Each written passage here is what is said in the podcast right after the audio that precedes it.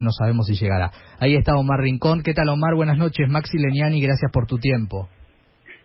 Maxi, ¿me escuchas? Pues sí, de aquí desde Colombia. Sí. un saludo. Un, gusto, un gusto saludarte, te escuchamos perfectamente y bueno, estábamos planteando un poco este tiempo donde las grandes plataformas, las redes sociales eh, y demás son los grandes ganadores eh, y para conocer un poco más de tu opinión y tu mirada sobre este tiempo y los ganadores eh, de esta pandemia, ¿no?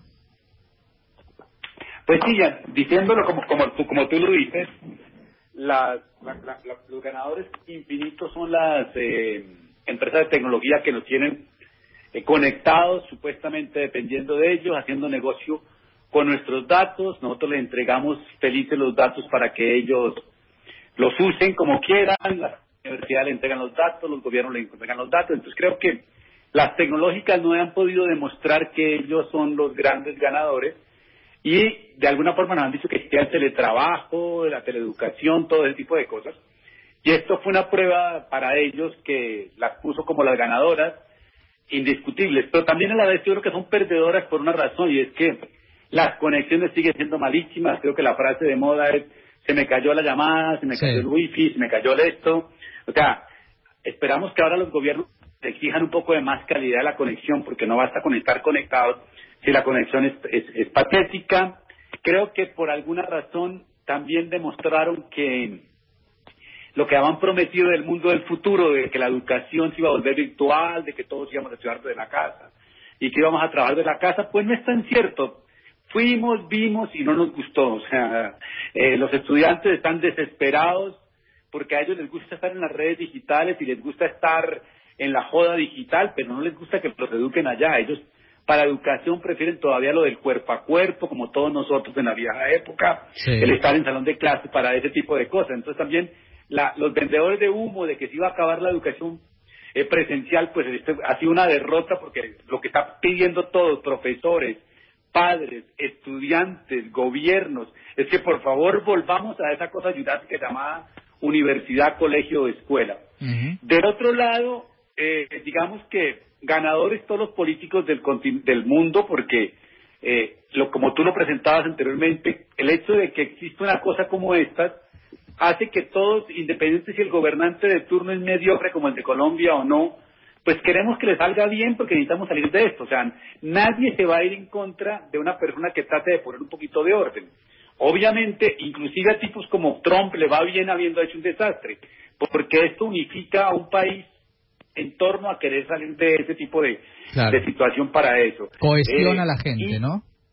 Sí, claro, es que quién va a ir a estar en contra. Yo, quiero que le vaya bien. Me parece que todo lo que ha hecho está mal, pero yo, yo quiero que le vaya bien y que salgamos adelante porque si le va mal a él por su ineptitud, nos va a ir mal a todos. O sea, como que es una, es una cosa, eh, el, el tipo nuestro en Colombia no sabe qué decisión tomar cada día, entonces, pero ojalá tome la que sea mejor porque no hay nada más que hacer.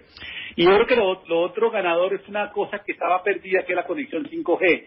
Los países nuestros no han podido conectarse a 5G porque básicamente es muy costoso y los ciudadanos no tenemos cómo pagar, pero esto fue un motivo de, de, ayuda para que los gobiernos les digan que sí, que hagan lo que quieran, que funcionen como quieran. Hay gente que acusa a la 5G de ser absolutamente contaminantes y que pasa para eso.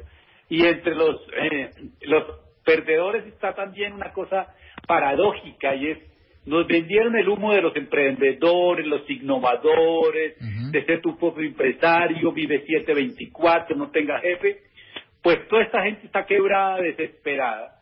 Y los trabajos jurásicos, que eran profesor de universidad, funcionario público, periodista clásico, todo lo que nos decían que era jurásico sobrevivió bien. Entonces, de alguna forma, creo que se demostró que el Estado sí puede hacer cosas que el mercado no hace, que el mercado tan pronto ve una crisis, le manda la, culpa al Estado, ven Estado, sálvanos ahora, pero que el Estado sí sirve y que los trabajos jurásicos tampoco son tan jurásicos y que no está tan bueno eso de ser tú mismo, tu jefe, tu empresario, tu emprendedor, porque eso en el fondo es tú mismo te esclavizas de tus propias condiciones. Total, estamos hablando con Omar Rincón, uno de los eh, símbolos más importantes del pensamiento, de la comunicación desde Colombia en Animales Políticos en Radio con Voz. Eh, leía hoy eh, al sociólogo filipino Walden Bello que decía que de esta pandemia la humanidad va a salir de izquierda o de ultraderecha. Y hay un debate muy grande, hay, hay un libro que se llama Sopa de Buján, aquí en la Argentina salió otro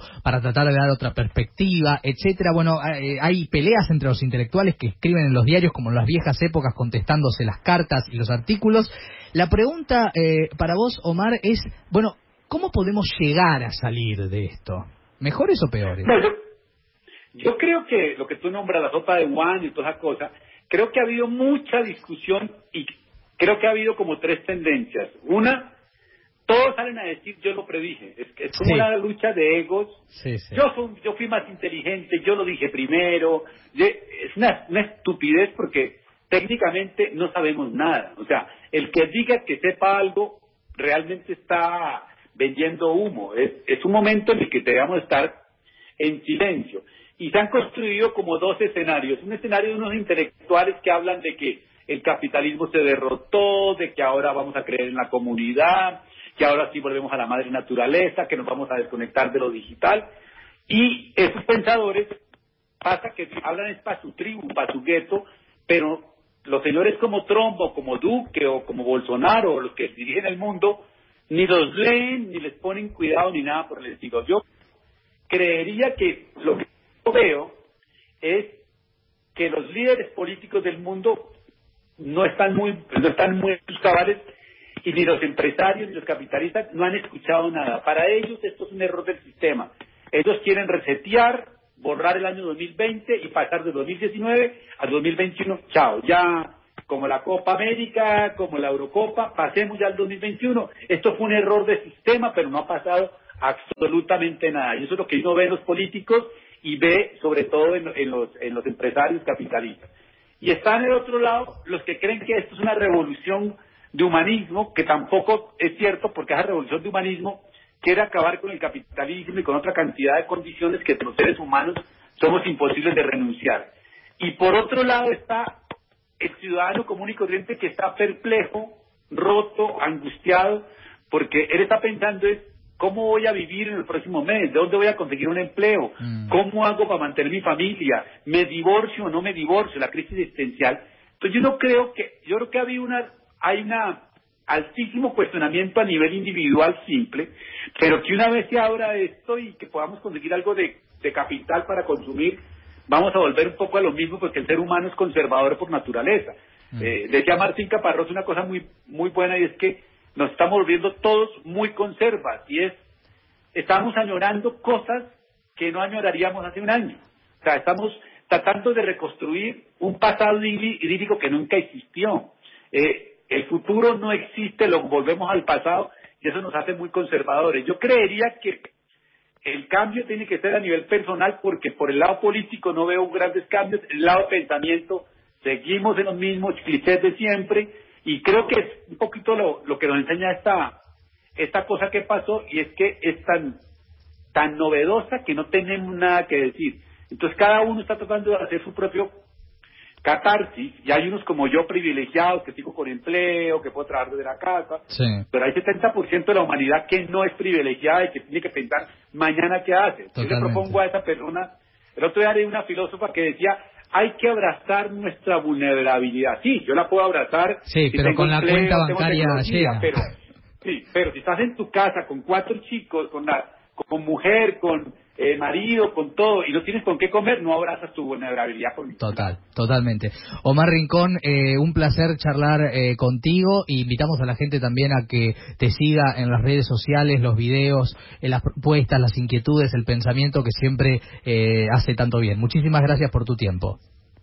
Bueno, un abrazo y me, me, alegra, pues digamos que tenemos que volver al nombre del programa. Sí. Recordar que somos animales y que somos políticos. Exactamente. Eso, eso queda para la promo, ¿eh? Lo vamos a guardar. Gracias, Omar. Un abrazo grande. Hasta luego, chao. Chao. Bueno, este es un lujo que este programa tiene, porque Omar Rincón es uno de los hombres que más sabe, se habrán dado cuenta, eh, del pensamiento en un marco en el cual somos eh, si animales políticos quería decir son politicón, hoy seríamos más un son comunicación o, o algo así, porque estamos metidos en nuestras casas y estamos atravesados por la comunicación y por